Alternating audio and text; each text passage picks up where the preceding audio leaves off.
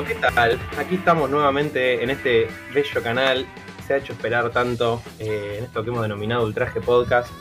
Y yo estoy aquí con mi compañera eh, de guerra, de batalla, de qué sé yo, no sé qué tantas palabras ponerle. Señorita Mi, ¿cómo está? ¿Qué tal? ¿Cómo va? Me gusta compañera de guerra. Sí, ¿no? Me gusta, me gusta, tiene, tiene fuerza. Em, todo muy bien acá, feliz de estar retornando, la verdad. Viene bien. Teniendo en cuenta mm, que sos una persona bastante peleadora, no me sorprende la guerra igual, para nada. No, no es algo que, que me tome por sorpresa, pero bueno, sí, el gusto también es mío. Eh, un honor volver a estar eh, inaugurando o reinaugurando este espacio en esta segunda temporada. Em, ¿Qué tal esto? ¿Cómo fue su vínculo con este podcast en, el tiempo que no hemos estado grabando? ¿Lo ha extrañado? Eh, ¿O qué? Sí, la verdad que sí, la verdad que sí, porque mm, si bien es algo que hacemos tipo siempre, porque estudiamos eso y un poco el podcast es como registrar o un registro de algo que hacemos, que es estudiarlo, sí, grabarlo, em, es algo particular igual, como estudiar para, o preparar todo para grabar, es como diferente, ¿no? Porque hay que encararlo de otra forma, porque no es como un diálogo con otra gente, aunque no, pero sí. Entonces lo tenés que encarar de otra forma y es algo que, es una actividad que me re gustaba, así que me re gusta, así que, así que sí, un poco lo, lo extrañé, la verdad. Sí, sí. Muy bien, muy bien. Yo digo lo mismo. Un poco esto que decís, eh, yo creo que tiene que ver también con un poco las características de este mm, como canal semi cerrado, semi abierto, ¿no? Como que es un diálogo entre nosotros, pero al mismo tiempo estuvimos eh, en esta primera temporada, que hace ya, ya quedó un poco lejos, ¿no? Eh, pero en ese entonces, eh, bueno, estuvimos recibiendo mucho, mucho, mucho apoyo, muchas buenas devoluciones, mucha gente que, mm, por ejemplo, nos pedía las películas por privado, o mm, no sé si te acordás, pero que nos pasó muchas veces que capaz anunciábamos algo y después, como, como el mundo ya es un pañuelo y Twitter y Letterboxd y toda esta bola de cosas en la que estamos submetidos, también lo es. Nos pasaba también como que entrábamos capaz a Letterboxd y veíamos que alguna persona había logueado la película que habíamos anunciado para el episodio y cosas así. Eh, que bueno, de más está decir lo inmenso que eso es para nosotros, o al menos para mí, no sé, no quiero hablar por vos. Ah.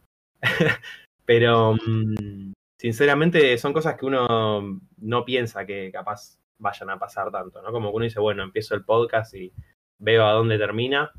Y bueno, el recorrido hasta ahora fue más que, digno, ¿no? Al menos más que... Fue, muy placentero para mí. Sí, sí, total, es como algo que, que medio, co- como decía antes, ¿no? Es como un registro de algo que hacemos los dos, pero ver que hay gente que le aporta algo del otro lado y que se suma y que eh, nada, y que, y que realmente, más allá de, de lo que uno puede ver, te, te dan una evolución genuina. eh, esto nos recibió como, nos pasó con el capítulo de, de Whiplash, que, que alguien nos dijo que le había como ayudado a hacer su propia lectura, que es un poco como lo ideal.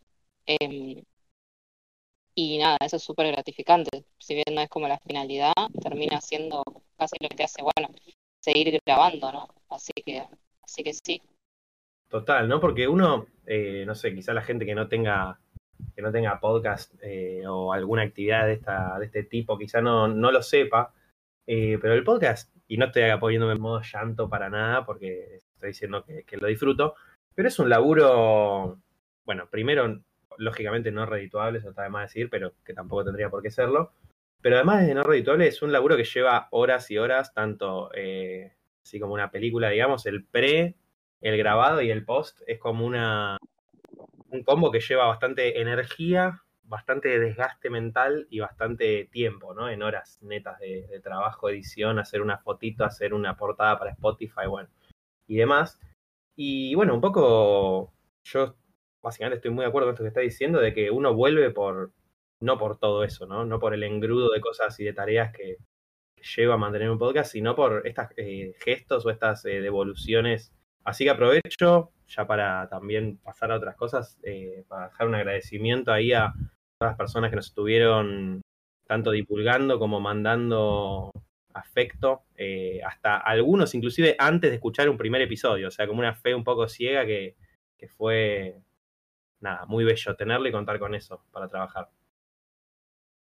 Totalmente. Aparte, yo creo que esto que decías de que no es una posición de enseñar, eh, está como más cerca de ser un grupo de estudio, por así decir, que otra cosa. Entonces, ver como ese feedback, eh, nada, es lo que lo hace, de cierta forma, como lo que lo forma, eh, lo, que lo construye, y nada.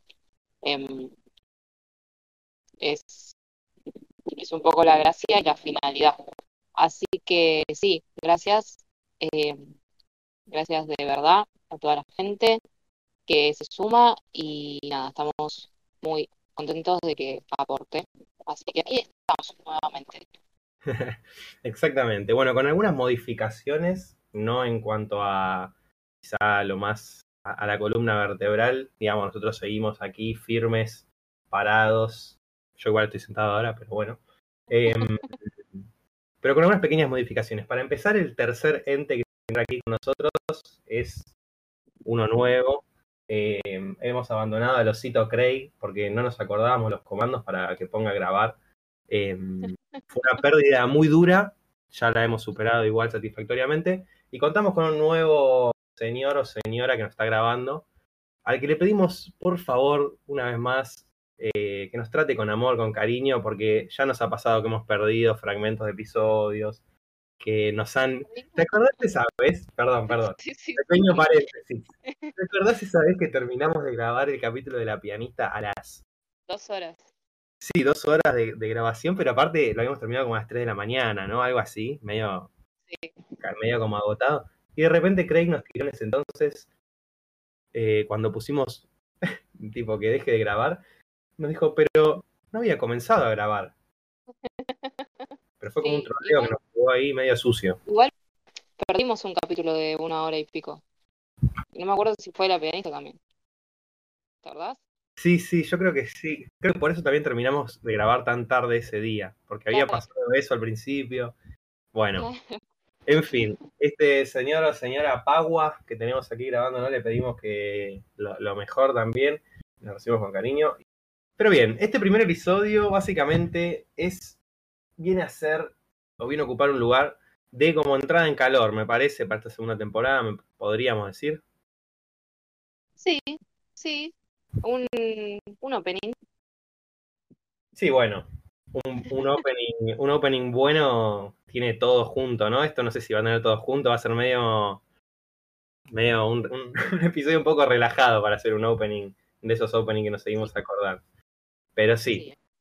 vendría un poco por ahí. La idea de hoy es eh, un poco comentar acá y poner en juego y en discusión eh, qué estuvimos más o menos viendo en este periodo de ausencia que fueron, ¿qué? Medio año más o menos que no estuvimos grabando. Sí, casi que exactamente medio año. Muy bien, muy bien. Eh, obviamente no vamos a hablar de todo, ni nada, eh, ni nada por el estilo, porque sería bastante largo y tedioso. Pero sí algunas cosas que quizá queremos destacar de nuestro recorrido por las películas y algunas cuestiones que estuvimos viendo este año también, año en el que ha vuelto la pantalla grande a funcionar, ¿no? Por fin. Sí, sí. Por suerte y esperemos que, que por mucho tiempo más. No sé cómo serán las cuestiones pandémicas y otras cuestiones menos felices, pero bueno. Bueno, la pandemia tampoco es una cuestión feliz, pero. Sí, ¿no? medio, medio complicada, pero bueno. Em, pero bueno, usted, señorita, ¿qué tiene acaso para reportarme que ha visto en este periodo de silencio? Muy bien.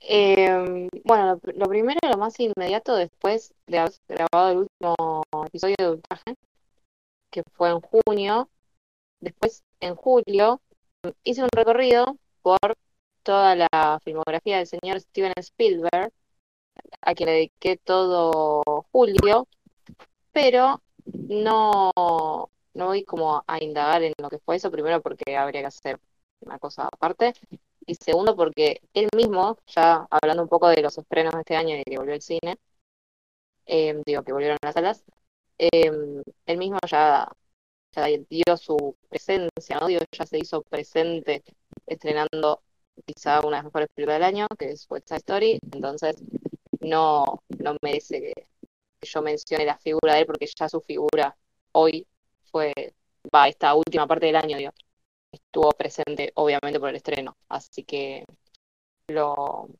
así que simplemente menciono que eso fue lo que vi en julio, nada más y nada menos que toda su filmografía. Em, nada. Y después, lo que sí voy a indagar, después supongo que, que em, ampliaré más mientras vayamos hablando, pero vi muchas películas muy buenas de terror que nunca había visto en octubre, películas escondidas, de hecho juntos vimos un par, así tipo terror ochentoso. Sí, hubo, hubo, hubo material, material picante ese mes. Exacto, así como películas em, muy poco conocidas que si bien en octubre siempre solemos dedicar a películas de terror, em, yo por lo menos veía títulos como más conocidos o terminaba de, completar filmografías de directores de, ya de nombre, con grandes directores de terror, pero este año no, vi películas así como aisladas de directores que quizás filmaron una o dos películas de terror en los 80 y no filmaron más, y son increíbles, así que eso es un poco como lo más destacable de esta última parte del año. Em, ¿Qué onda usted? Muy bien, muy bien. Vamos, vamos por partes, si puede ser. Eh, mm, tengo un par de, acotaciones para acá a la mesa.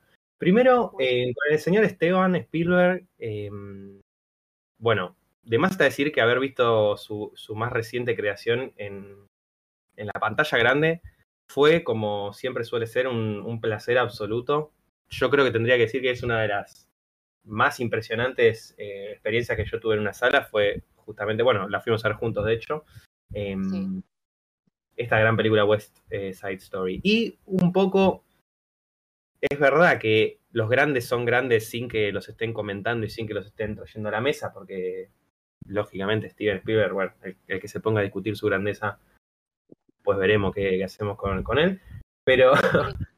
eh, Sí, bueno, además de estudiar, hay que, lo que un poco que, decíamos antes, ¿no? Inclusive si no te gusta, me parece que hay una cuestión que hay que, reconocer que es importante, tanto desde lo que pone en juego como, como, como el hecho de cómo lo llega a poner en juego, ¿no? Eh, no solo lo que está diciendo, sino las herramientas que él emplea para, eh, herramientas audiovisuales que él emplea para llevar eso, ¿no? Eh, para plasmar eso. Y bueno, yo tuve la suerte en ese mes eh, que vos hiciste de, rebote, pude rewatchear algunas de él que, hace mucho no veía, como, bueno, como Duel que la vimos, que creo que vos ese día la habías visto por primera vez, ¿no? Sí. Eh, que fue muy, muy gratificante. Y después vimos Tintín también de nuevo. Eh, que bueno, maravilloso también, ¿no? Todas más que recomendadas. Y bueno, yo no hice este, este nivel de, de indagatoria que hiciste vos de recorrer absolutamente todas, pero me imagino que debe ser también una experiencia por la que hay que, pasar. Así que un poco que no hay que mencionarlo, pero un poco que sí, para mí, al señor Esteban. Muy bien. Mm. Sí, sí, sobre todo eh, fue como muy gratificante, la vi dos veces en cine, una cuando fuimos, cuando fuimos los dos, después la fui a ver yo. Em, y es como una película 100% Spielberg, ¿no? Si uno va ya con Spielberg. Pero más que nada decía que no merece mención, o sea, merece siempre mención y lamentablemente nunca va a ser suficiente quizás. Eh, pero me refería a que su figura, ya esta última parte del año, tuvo una presencia por el estreno, ¿no? Entonces, como ya se estuvo hablando de justamente por estrenar una película. Em, así que por eso como lo, lo dejé de lado, porque por suerte se le han dedicado, em, nada, se, se habló de él y de sus películas últimamente. Sí, total, total. Em, muy bien, muy bien. Y lo de terror, bueno, sí, después indagaremos un poco más ahí en esas, esas joyitas que, descubriste. Hoy con lo que me contaste que hiciste durante el día, me, hiciste acordar a una gran creación que, tuvimos la suerte de ver, no sé si fue en octubre igual, que involucraba a un profesional de la salud, eh, particularmente odontología, creo. Si estoy en lo. si no me estoy equivocando. Una peliculita muy bella que recomendamos y un poquito no, o sea, un poco nos da vergüenza recomendar, pero creo que si la quieren pasar bien, pinta verla, que es la película The Dentist del caballero Brian Shusna. Em, sí. gran, yo lo banco mucho a él. A mí de Society me parece increíble. Sí, a mí me gusta Society también, como que es esas películas que para mí hay que ver una vez en la vida, o más de una vez, porque debe tener mucho ahí encerrado. Em, yo no soy tan fan de Society. Y en esta, déjame decirte que lo odié absolutamente a Yusna, a pesar de que me estaba regalando, em, me estaba regalando vida, ¿no? Porque yo estaba viendo esa película y dije, loco, después de ver esto, yo creo que, mm, que voy a vivir cinco años más de todo lo que me reí, de todo lo bien que le pasé. La película es un poco, un poco un cachivache, ¿no? O sea, podríamos. No sé, no haga juicio valorativo, deje a la gente que tenga su opinión. No, pero, si nos metemos en el problemita del juicio valorativo, va no, a ser. cero, cero. Me refiero a que, a que tipo dejes que la gente vaya y tenga el impacto como tuvimos nosotros, que dijimos, vamos a ver esta película que se llama The Dentist. Bueno, a ver qué Es sucede. verdad, es verdad, es verdad, es verdad. No digo más, no digo más, yo lo dejo si alguien la quiere ver. Mucha gente ya la debe haber visto igual, porque tiene como un pequeño ahí. No sé si, no sé si séquito, pero hay gente que yo creo que ya la debe tener ahí en eh, ya vista. Em, Sí. Bueno, para quien no la ha visto, también recomendamos que vayan ahí. Eh, pero sí, bueno, después vamos a hablar un poco del terror. Yo quiero comentar em, que también, por suerte, eh, se prolongó esta idea que, que en pandemia como que se conoció por primera vez de transmitir por internet el Festival de Mar del Plata. Em, bueno, eso fue genial, que hayan dejado disponibles algunas películas ahí para ver, para quienes no, no estamos ahí en la feliz. Em, yo he tenido la oportunidad de ver una película de un director que yo debo decir que banco mucho, que me parece muy talentoso, em, de la región española, que sé que ese país, en tanto al cine, tiene varios haters.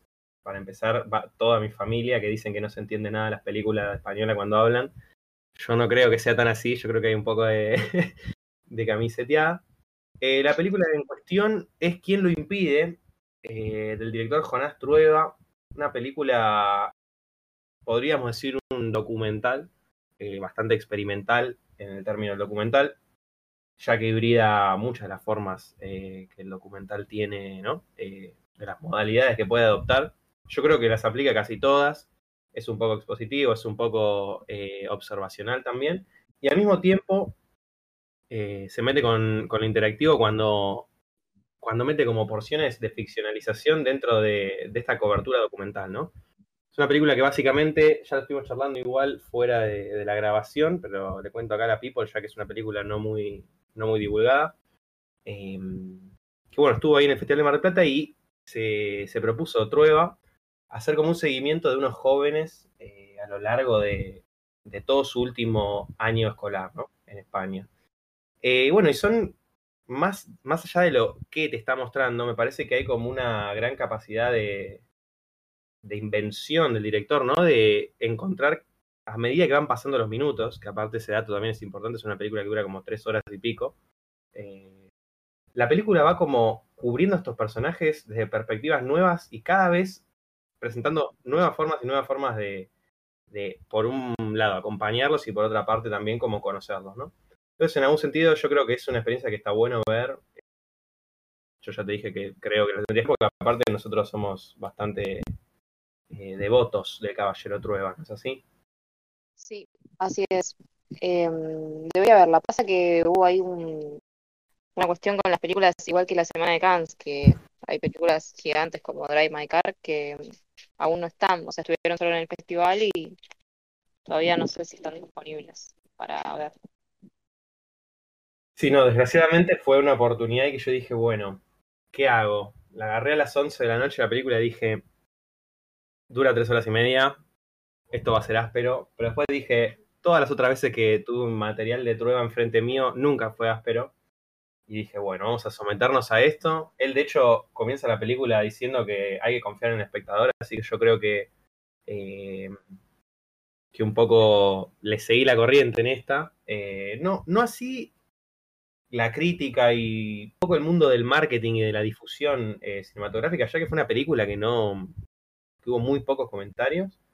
Eh, así que bueno, nada, la dejo ahí para quien le interese. Mi, una de, quizá dentro de mi podio del año, eh, ¿Quién lo impide? de Jonas Trueba.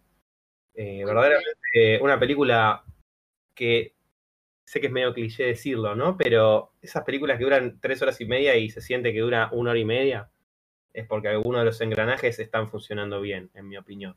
Más allá de que me parece súper admirable lo que hace.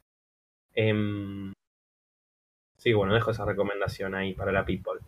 Me interesaría saber, ya que este episodio va a ser bastante contrastado, me parece, eh, ¿cuál es, dentro de esa joya de terror que vos habías mencionado, eh, ¿Cuál vas a, develar y a recomendarle acá a la audiencia y a mí, porque posiblemente no la haya visto? Bien.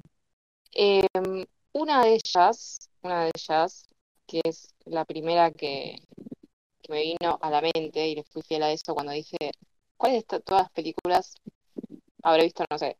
Em, bueno, no sé, no, quiero decir número, pero bueno, tampoco lo sé, no me acuerdo, pero vi varias en octubre. Y mm, la que me acordé que, que me quedó ahí, como viste esas películas que, si ven toda buena película no te lo olvidas nunca, pero por algún motivo te acompaña en un tiempo, como no te la puedes sacar de la cabeza. Bellísimo, sí. Eh, hermoso. Una de esas películas es Dos muñecas de el año 1987 del director Stuart Gordon, que no lo conozco al muchacho, no, no había visto nada de él, no es conocido tampoco es una de esas películas ochentosas que, de hecho, ¿sabes qué? Mirá que son asimetrías porque me acabo de acordar de este dato. La produce eh, el muchacho de, Dentist. ¿Estás hablando en serio?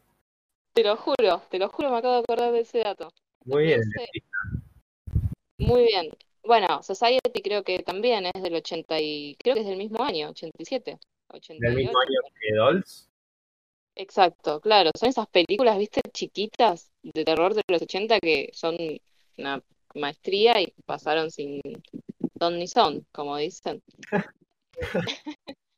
y quedan así como películas chiquitas, ¿no? Así tipo, nada, producida por Yusna, que no es un hombre chiquito, pero pero sí, no eran grandes producciones, ¿no? Tipo, no eran Craven.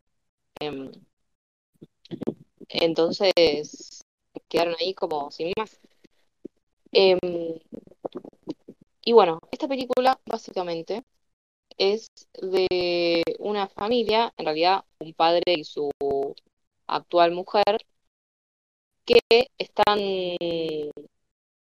están yendo en auto, están dirigiéndose a un hotel cinco estrellas, porque el padre de una niña pequeña Em, sale con una mujer adinerada y la madre de la niña pequeña le, dejó ese fin de semana a la nena, así que el padre tiene que ir con su actual mujer y con la nena a un hotel cinco estrellas, que es donde iba a ir en principio con su pareja, y están como medio, la verdad que como que garrón, ¿no? Que nos encajaron la nena.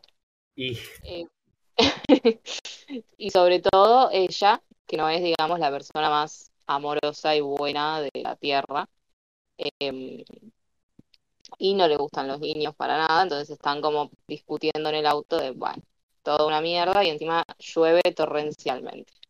Y él no tiene un auto muy lujoso para lo que ella está acostumbrada, entonces ella está bastante, la verdad que no de los Claro. Tiene, perdón la pregunta, ¿él tiene lo que se podría denominar una batata, por ejemplo?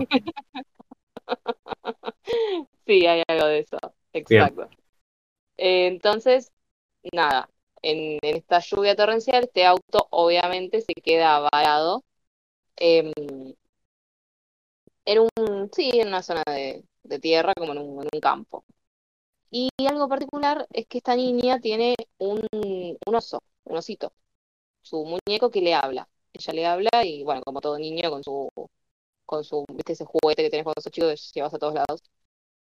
Em, bueno, este auto se queda varado, esta mujer adinerada ya bastante harta empieza a discutir con su, con su marido, su marido empieza a discutir con la niña porque la niña tiene miedo y llora, toda una cuestión, cuestión que dicen, bueno, vamos a entrar a esta casa, porque el auto queda varado enfrente de una casa muy grande que parece abandonada. Em, entran para refugiarse de esta lluvia y, y, el auto este que no arrancaba se había quedado ahí metido en un charco de barro imposible y se encuentran con que es una casa antigua donde viven dos señores Em, y un detalle importante es que discutiendo con la nena, porque son dos adultos bastante tontos, bastante... Un poco tolerantes, ¿no? Podríamos Un poco decir. tolerantes, exacto, y bastante, bueno, con muchas cosas que aprender. Em, se pone a discutir con la nena, la nena dice que no quiere entrar, que tiene miedo, y la mujer agarra su oso, su oso de peluche, y se lo revolea al descampado. Ah, bien. Exacto. Y bueno, hay toda una secuencia donde esta nena se imagina que ese oso vuelve del descampado y eh, la mata, ¿no? Como tiene mucha bronca la niña y se imagina que su muñeco toma vida y, y la, y la mata. Que entra en esta casa, le reciben estos señores y hay una particularidad muy importante que hasta aquí es donde voy a contar para que vean esta maestría, Bien. que es que eh, es una pareja de ancianos que viven medio aislados de, del mundo moderno, viven en una casa antigua, ya lo he dicho, y él, el señor, es fabricante de juguetes, de muñecos. Lo cual es una extrañeza porque ahora los muñecos los fabrican las máquinas para fabricar los juguetes. Claro. Exacto. Eh, pero este señor no, hace muñecos, tiene la casa absolutamente llena de muñecos, es un lugar medio que da bastante miedo. De hecho, la pareja esta dice, che, vamos acá porque tengo mucho miedo, pero no hay dónde ir. Y la nena está fascinada porque es una casa que está absolutamente llena de muñecos, todos hechos a mano. Eh, y bueno, obviamente van a empezar a suceder cosas, porque además, como hay una lluvia torrencial y es una zona alejada de todo, llegan otras personas con los mismos problemas. Se le queda el auto y entran en esta casa y van a pasar la noche unas Dios, Dios, seis Dios. personas, unas seis personas van a pasar la noche en esta casa de muñecos. Así que mm, dije eso y, y, y es un montón y a la vez no es nada para lo que es la película. Entonces, Bien, bien, bien. por favor, vayan para allá. Vayan Bien, para allá. bien, bien. Bellísimo, bellísimo. Son esas películas que ya, contando esto que estás contando vos, ya me doy la idea de que debe ser una fiesta absoluta, en todo sentido. Em, Sí. No sé, me sirve mucho que la estés recomendando así con tantas ganas. Si bien me la habías mencionado en octubre, me dijiste, che, acabo de ver una locura absoluta. Em. Pero tuviste un año en el que viste muchas locuras absolutas. Entonces, con un par te seguí, otras sigo ahí pendiente. Así que esta la voy a ver. Eh, más si sabemos que viene de estas, de esta junta, ¿no? De esta mala junta, digamos, que nos han dado al dentista, que nos han dado a los ricachones de Society. Eh, y bueno, Stuart Gordon también es el director de Reanimator, esa película también bastante bizarra, pero, pero bella. Eh, Totalmente. eh, así que bueno, me sirve mucho la recomendación. Nosotros tuvimos eh, este año, como habíamos dicho, esta vuelta al cine eh, presencial, digamos, como tiene que ser. Eh, fuimos a ver unos pares de pelis de terror. No vamos a mencionar todas porque, de nuevo, se va a hacer súper largo. Pero capaz podríamos traer acá un poco a colación esa experiencia que tuvimos con una película que, cuando estábamos sacando la entrada, nos dimos cuenta de una peculiaridad, ¿no? Si te acordás de lo que estoy hablando. Sí, sí, sí, qué día. Sí, sí, me acuerdo, me acuerdo. Decí que la película resultó siendo complicada, cuando Y- menos complicada, Un medio pelín, ¿no? Digamos, tampoco soy tan claro. Si nos pasaba con, con Malignant, del, del muchacho Juan, ahí no hubiese estado tan buena. Pero esta película, bueno, Esta película en cuestión eh, que estamos mencionando fue eh, The Night House. Eh, una película que debemos admitir que nos compró absolutamente con su tráiler, ¿no? Con su avance que vimos. Creo que cuando fuimos a ver, no sé si Old o no me acuerdo qué película. eh, dijimos, wow, o sea, si esto es un 20% de lo que es el tráiler, ya me sirve. Y después la película terminó siendo un 20% de lo que era el tráiler. eh. Entonces fue como algo extraño, con la peculiaridad que cuando estábamos sacando la entrada nos dimos cuenta que la película estaba doblada al castellano, ¿no? Eh, una- un detalle que creo que también influyó en, en lo poco que nos gustó. Em, pero bueno, sí, también mencionaste Malignant, peli de One, eh, que nos gustó, ¿no? Podríamos decir que nos gustó. Sí, sí, incre- increíble Malignant. Yo a él, al muchacho Juan, lo, admiro y, me gusta mucho su filmografía. Así que increíble, absolutamente autoral. Em, el comienzo de Malignant con los cerebros, si tenemos en cuenta, y con el, peso que tiene el tumor, si tenemos en cuenta el tumor de, de Jigsaw ya es, bueno, un montón. Así que, nada, bancamos mucho a One y a Malignant. Y respecto de Night House, ¿sabes que pasó un montón de personas lo del tráiler? Pero a muchas personas. O sea, la persona que hizo el tráiler de, de Night House encontró su vocación en el mundo. Porque... Sí, sí, sí. digamos que, digamos que hizo lo mejor de la película, ¿no? O sea, impresionante su, su trabajo, la verdad. Hizo como... Incluso hizo casi un corto, porque, digo, como volvió narrativo, lo narrativo, digo, contó una historia, o bueno, una sugerencia, una historia, como son los trailers, que no es lo de la película. No, no. que tampoco es que pasa eso en la película. No, en la película pasa otra, absolutamente otra cosa. Em, como que lo, lo, recortó todo para que, sí, para él contar un corto, ¿no? Total. Yo creo que es un corto impresionante. Mejor que muchos de los cortos que hemos visto este año, ¿no? Que no, que no sé si, está bueno meterse en detalle, pero estuvimos ahí indagando en las profundidades de YouTube eh, muchas noches muchas noches al hilo, hay que decirlo eso también. Agarramos con un gustito un nuevo vicio de ver eh, cortometrajes filmados por gente como nosotros. Eh, nada, que es, que sano eso también. Recomiendo poner en internet eh, cortometrajes universidad tanto. Después ustedes eligen de qué universidad ver. pero posta les va a ser bien. Es, un, es una, una actividad para, para, terminar el día que creo que es muy saludable posta, más que recomendado.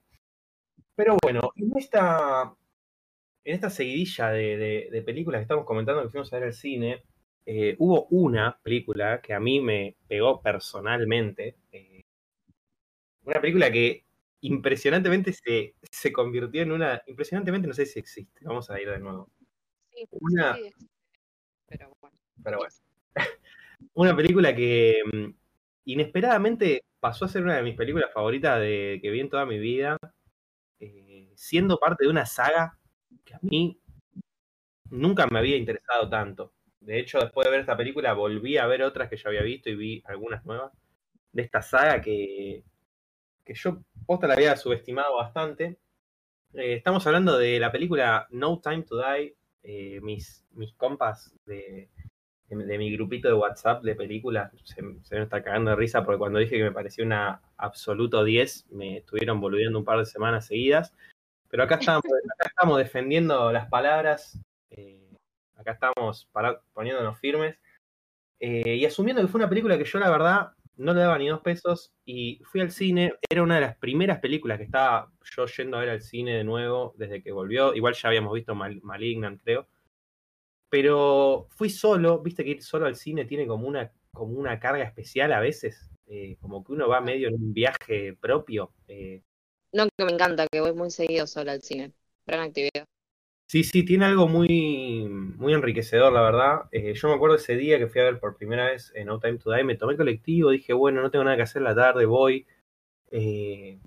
fui a un cine bueno, vamos a decirlo, por más que no haya un sobre, por más que no haya dinero por medio, fui al cine IMAX, que es un cine gigante, eh, que, que tiene tipo un sonido que se te mete por los poros, eso es impresionante.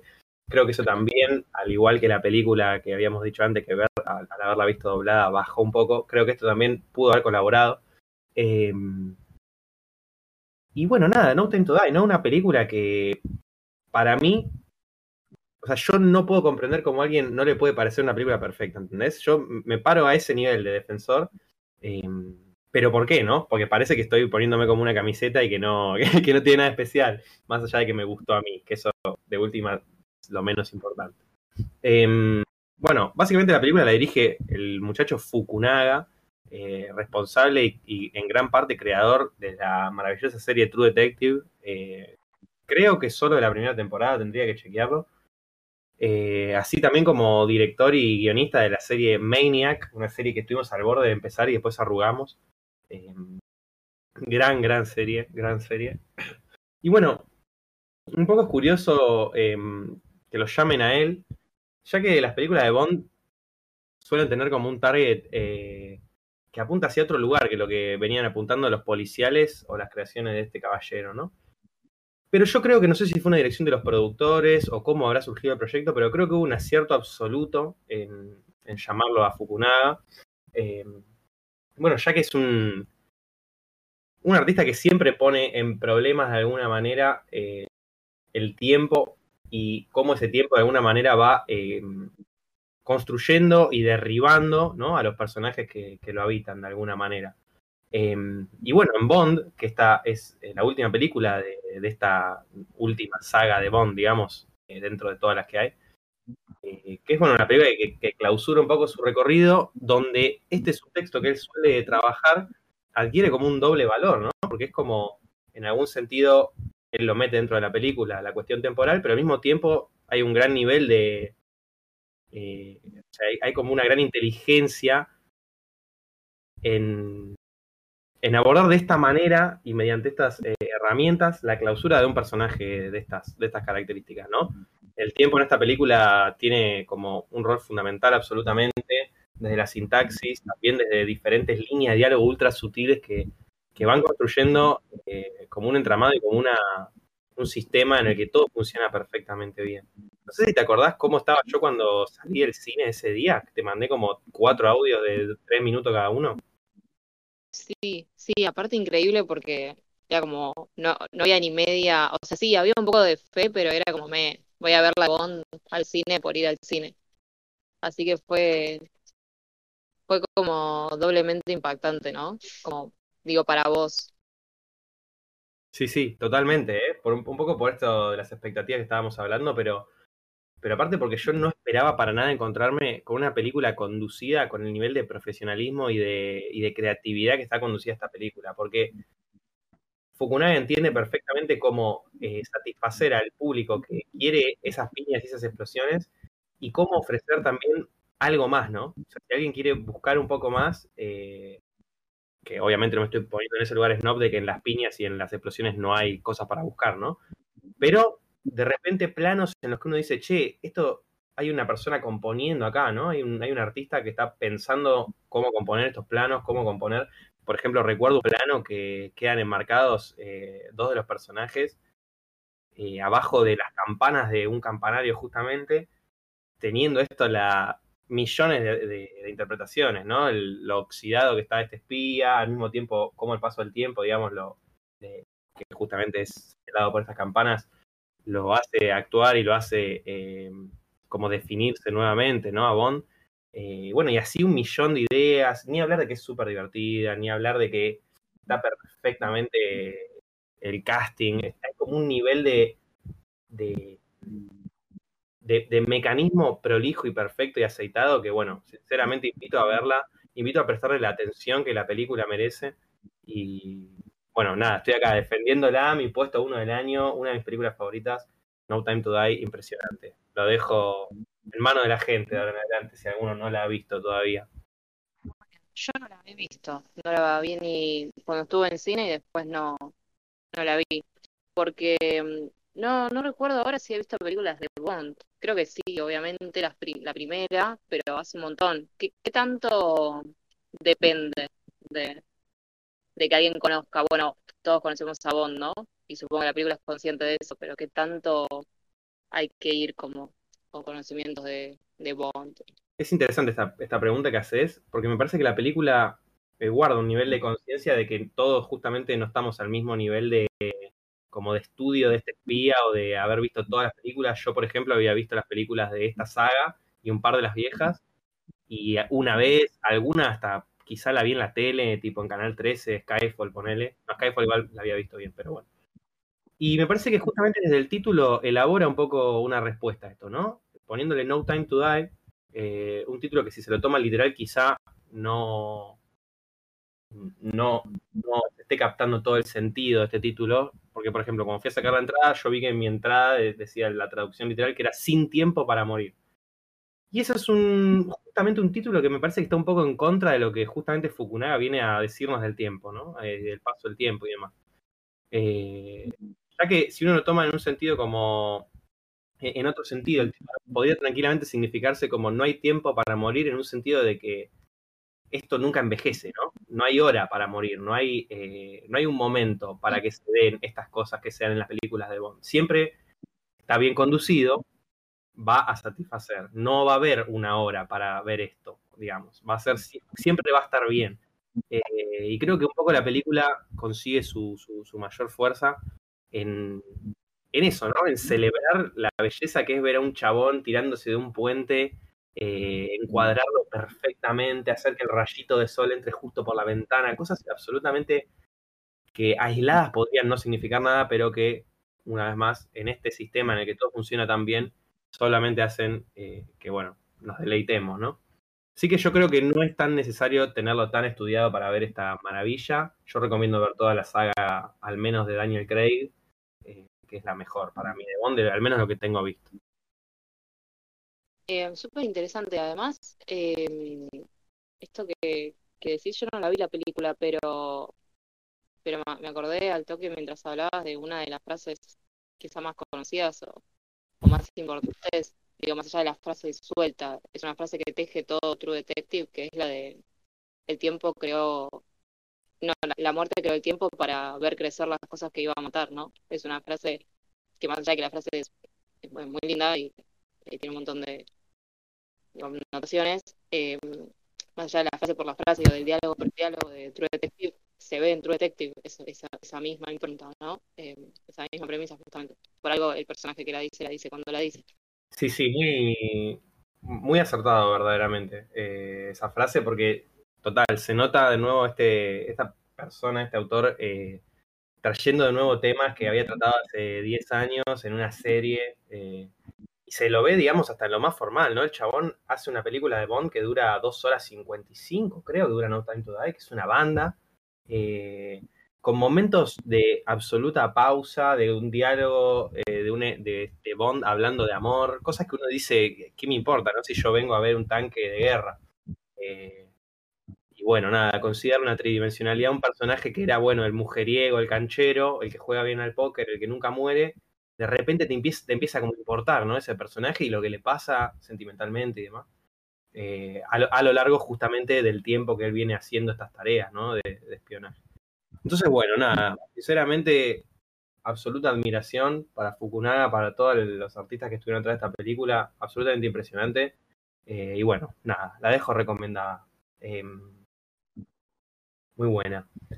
¿Usted qué más tiene ahí para recomendarme? que haya visto en este, en el periodo mudo de un traje podcast. Ay, no lo puedo creer. De vuelta a la simetría. Voy a recomendar una película muda, ¿puedes creer? No. no, mentira. Una película 1921. Muchachos, esto no está pactado, ¿eh? esto es absolutamente freestyle, o sea, lo, quiero que, que, no parezca que es humo esto. Verdaderamente no, tenía idea yo. 1921, 1921, ¿qué? A ver, diga voy a recomendar una película de un señor que se llama, voy a pronunciar mal su apellido, probablemente sueco, siempre chequeo cómo se pronuncian los apellidos, no lo he hecho esta vez. El muchacho, se llama Víctor Hofstrom, seguro lo estoy pronunciando mal. Em, es un director del periodo mudo, justamente, que es, es un nombre destacado, el periodo mudo, creo.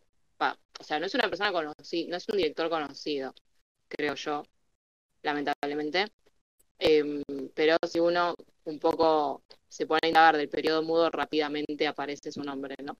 Em, de hecho, bueno, no, no es que tampoco lo sepa mucho, pero creo que, que fue uno de los directores que inspiraron em, a Berman y, y, demás nombres, pero bueno, no quiero sonar infoba y tampoco tengo la información, así que voy a olvidar eso. pero es eh, un director de quien yo he visto dos películas, esta es una de ellas. Tiene, no sé, ni muchas ni pocas películas. De hecho, quise ver una película de él y es una película perdida. Muy interesante su historia. Em, pero bueno, el punto es que tiene, no sé, tendrá 20 películas y muchas son difíciles de conseguir, así que bueno. Eh, una de las películas que vi de él es de, que no es la que voy a hablar ahora, es El viento, un western del 1928 que es increíble. Y ya lo había como, ya me había como impactado, era la primera película que veía de él. obviamente también la recomiendo. Y es algo como que nunca, como que entendés por qué, cómo fue mutando el lenguaje, ¿no? Y, y hasta dónde llegó si partió de ahí. Es como es un poco eso lo que me pasó, que es algo que pasa igual con el cine mudo, cuando uno hace ese abordaje, pero un, un manejo de absoluto del lenguaje, ¿no? Como justamente porque estás obligado por el recurso que es narrar meramente con imagen. Em, así que como estudio, si, si nos queremos quedar ahí, em, es increíble, es increíble lo que, nada, la, cantidad de, riqueza que hay con una cámara narrando, porque Wine es, eh, The Wind, perdón, el viento es básicamente un, una mujer en una casa con su marido yéndose a la guerra y hay un viento, hay digamos una tormenta de viento muy fuerte y se le vuelven todas las cosas a la casa. Digo, es algo que, que es de puesta en escena, uno dice, bueno, ¿qué tanto puedes construir? Bueno, inmensa, inmensa. Así que es increíble. Y bueno, con este conocimiento de él, con este impacto que tuve con él, vi en octubre una película de terror de él, absolutamente increíble, que se llama The Phantom Carriage. Creo que lo tradujeron como El carretero de la muerte o algo así. Que justamente es una película sobre vísperas de Año Nuevo. Este capítulo está siendo grabado en vísperas de Año Nuevo. Y se estrenó un primero de enero también. Y es una película básicamente que, que trata de unas personas en la víspera de Año Nuevo, una mujer que está, está yace en su cama muy enferma, y afuera hay unos borrachos que están, bueno, tomando alcohol, muy común en, en países fríos. Muy común, muy común en los borrachos, ¿no? También. En los borrachos más que nada, pero hay, es muy común que haya borrachos en países, obviamente, de esas temperaturas. Así que están todos ahí con un frío muy fuerte tomando coñac y contando leyendas de eh, nada, leyendas de, de vísperas de Año Nuevo. Y uno de los borrachos cuenta la leyenda del carretero de la muerte, que básicamente es un, es un hombre en un carruaje fantasma con caballos fantasmas, que es, vendría a ser como una representación de la muerte, digamos, el, mensajero de la muerte, que, a las, que viene a buscar a las personas que mueren, pero si te morís a las 12 de, la, de Año Nuevo, de las 12 del 31, es decir, cuando ya es primero, si te morís justo en el cambio, te hace el cambio y ahora pasas a ser vos el carretero de la muerte, ¿no? Porque cada año cambia quien está a cargo. Entonces, hay que evitar, como la leyenda decía, que había que evitar morirse eh, justo en el, en el cambio de año porque vas a ser quien conduzca el, el carruaje de la muerte y vas a tener que estar un año llevándote almas, es un trabajo como muy, muy lindo. Bueno, cuestión que todo el mundo comienza a reírse de este borracho que cuenta esta, esta historia. Y efectivamente, este borracho fallece a las 00 y se encuentra con el, con el carretero de la muerte, pero antes de que se lo de hacer este traspado, hace un recorrido por toda su vida que ha sido obviamente muy errante, muy, muy errante. Y bueno, es un repaso de cómo llegó desde que, digamos, qué, qué fue lo que hizo en su camino para llegar a ese día y estar ahí a las 12 en borracho. Eh, y es un nivel de... Son esas películas que vos decís, esto es del 21. O sea, no me vengan después con que tal cosa. Mira lo que descubrió este director de los de los 90, ¿no? Como, no, claro, claro. Es una película del 21. Es terror puro, de género puro. Eh, es increíble. Así que la recomiendo ampliamente porque también creo que si nadie hasta el momento tuvo el lujo de ver cine mudo o dice no, no sé si puedo hoy, estoy acostumbrado a otro tipo de, de tiempos y o, lógicamente el sonido no, no, puedo ver cine mudo, eh, me parece que es un gran director para empezar porque se sacan un montón de prejuicios que obviamente tienen que ver con quizás no haber visto cine mudo. Eh, y es increíble. Así que me parece una gran película para, para sacarse un poco el miedo a hacer una película muda de dos horas.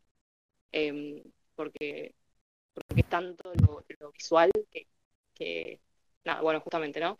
No hace falta que, hable de lo que es el cine mudo, pero, pero es, tanta la, riqueza del lenguaje visual y, de la imagen que vale más que la pena, la pena y nada, la recomiendo mucho. Bellísimo, bueno, sirve mucho esta recomendación, yo no la, no la he visto. Un poco lo que mm, me encanta que a lo largo del episodio como que fluctúo los tiempos verbales, ¿viste? Como que digo, he visto, vi, no sé a qué se debe. Esto igual no se va a editar, pero es una nota al pie. Eh, un poco lo que decías al principio me hizo acordar a otras películas mudas eh, esto que decías, ¿no? Como es lenguaje puro, ¿no? Como inventiva pura. Eh, lo que puedo hacer con un posicionamiento de cámara, ¿no? Como emplazando desde acá o desde allá, que puedo producir, y que eso sea el ejercicio en su totalidad y que esté tan bien hecho. Eh, es como, no sé, súper gratificante cuando uno se encuentra con una, con una obra así.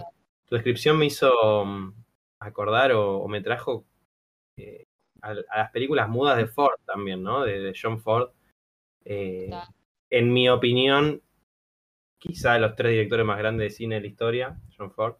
Eh, que bueno, su periodo mudo, más allá de que su periodo sonoro es superior y es algo eh, que quizá quedó en la historia mucho más, digamos, marcado con mucho más énfasis que quizá su periodo mudo.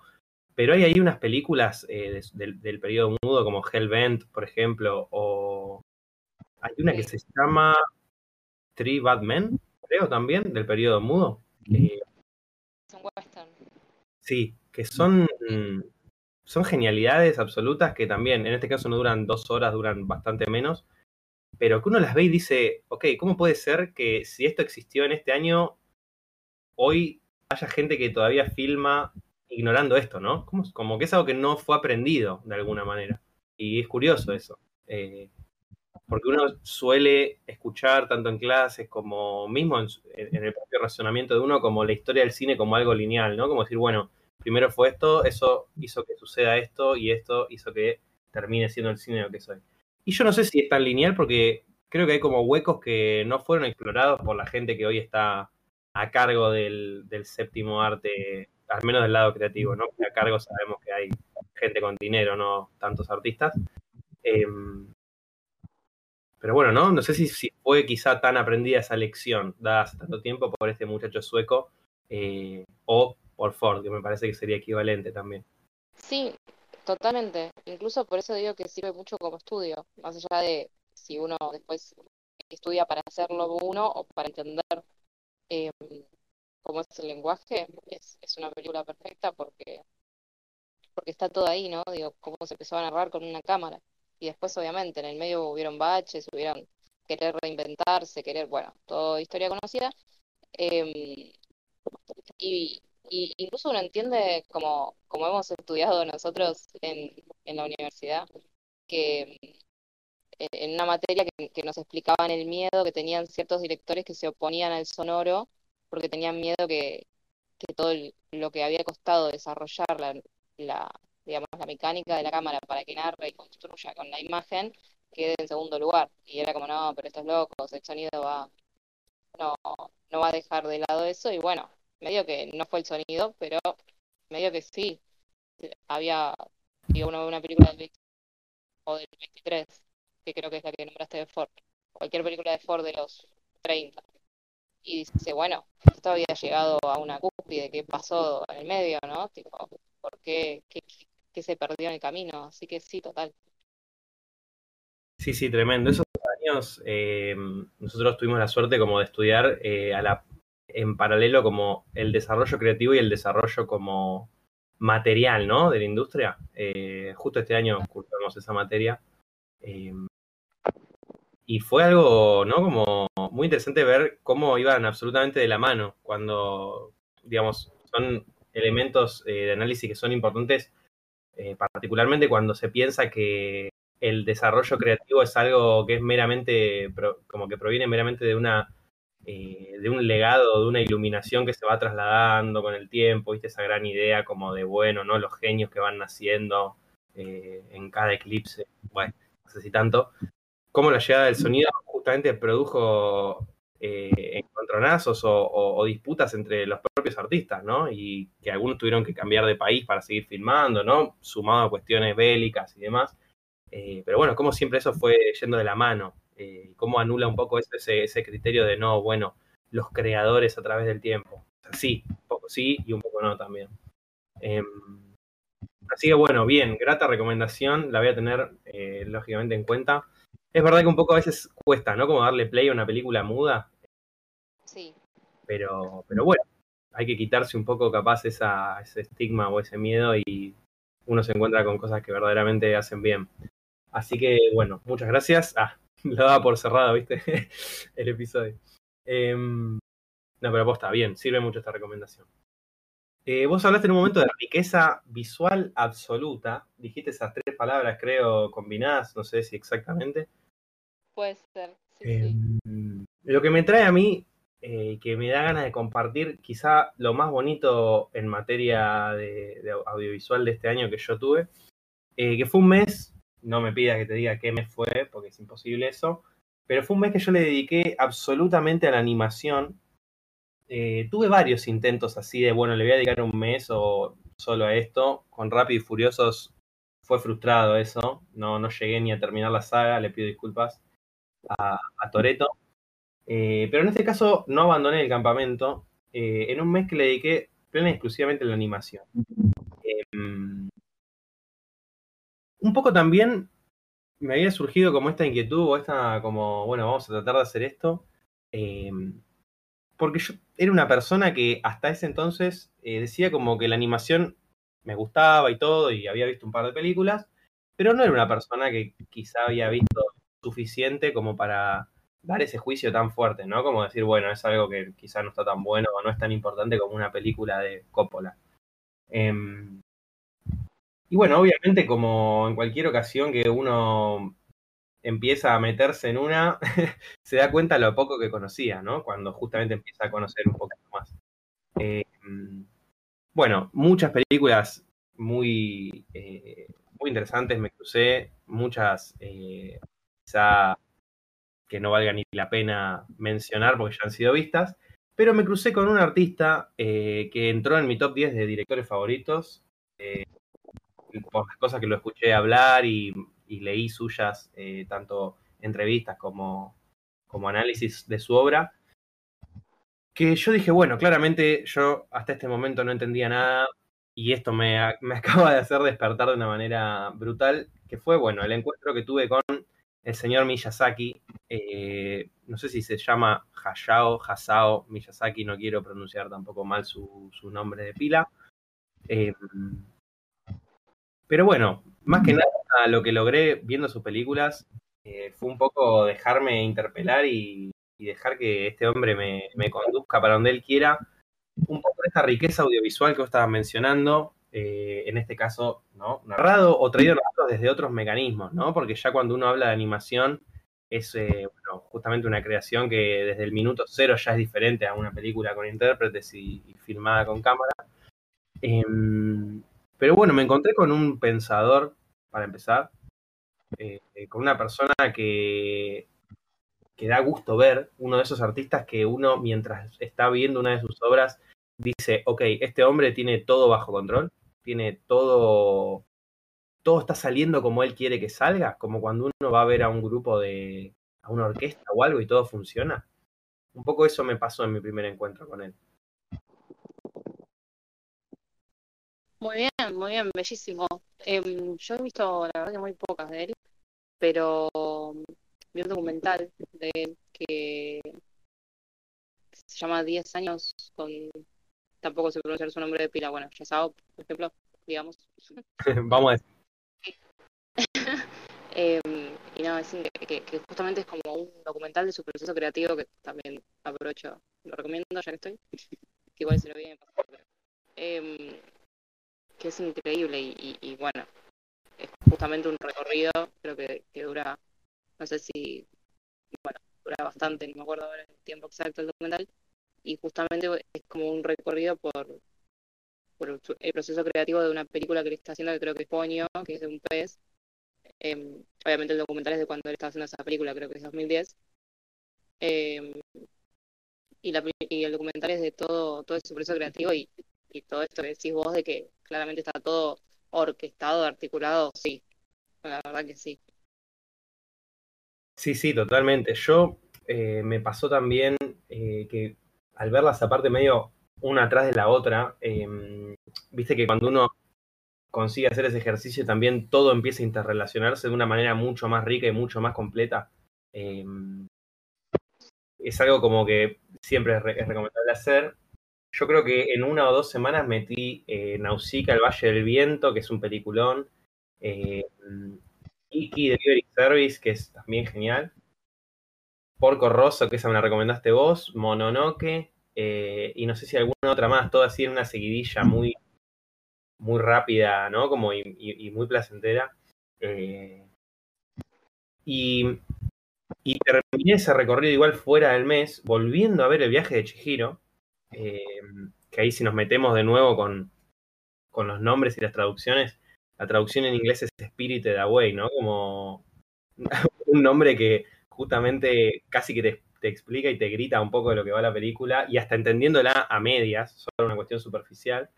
Eh, yo creo que el viaje de Chihiro es una traducción que si bien no es tan fiel al nombre original, eh, creo que es mucho más acertada, ¿no? Eh, entendiendo el enfoque que se tiene sobre esa película y sobre esta niña que, emprende como este viaje.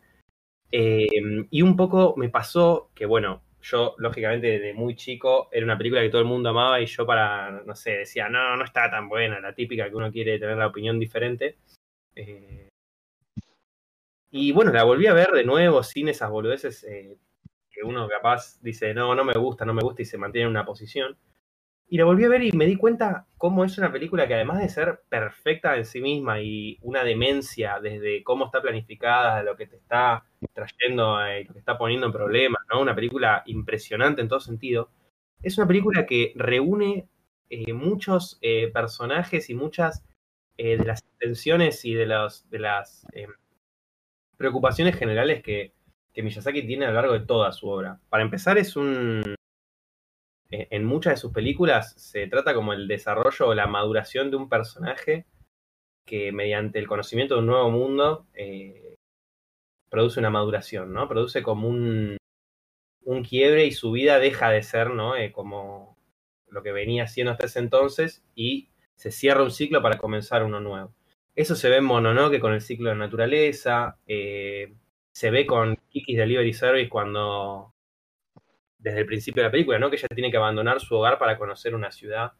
Eh, y bueno, el viaje de Chihiro es también, ¿no? Casi como uno podría decir, poniéndole un término un poco más yankee, como películas casi coming of age, ¿no? De alguna manera, que son estas películas que cubren la vida de un joven en el paso a la adultez de alguna manera. Eh, y bueno, es muy enriquecedor, si uno hace la comparación, como del lado eh, asiático del mundo, de aquel gran continente, el crecimiento eh, es ligado a cosas que quizá los artistas estadounidenses un poco pasan por alto o no sé si le dan el mismo nivel de detalle y la misma delicadeza que Miyazaki le puede aportar de crecimiento y esa maduración. Em, bueno, yo podría quedarme hablando mucho más de, este autor, pero me parece que no hay mucho más que decir porque también es, eh, muy conocido.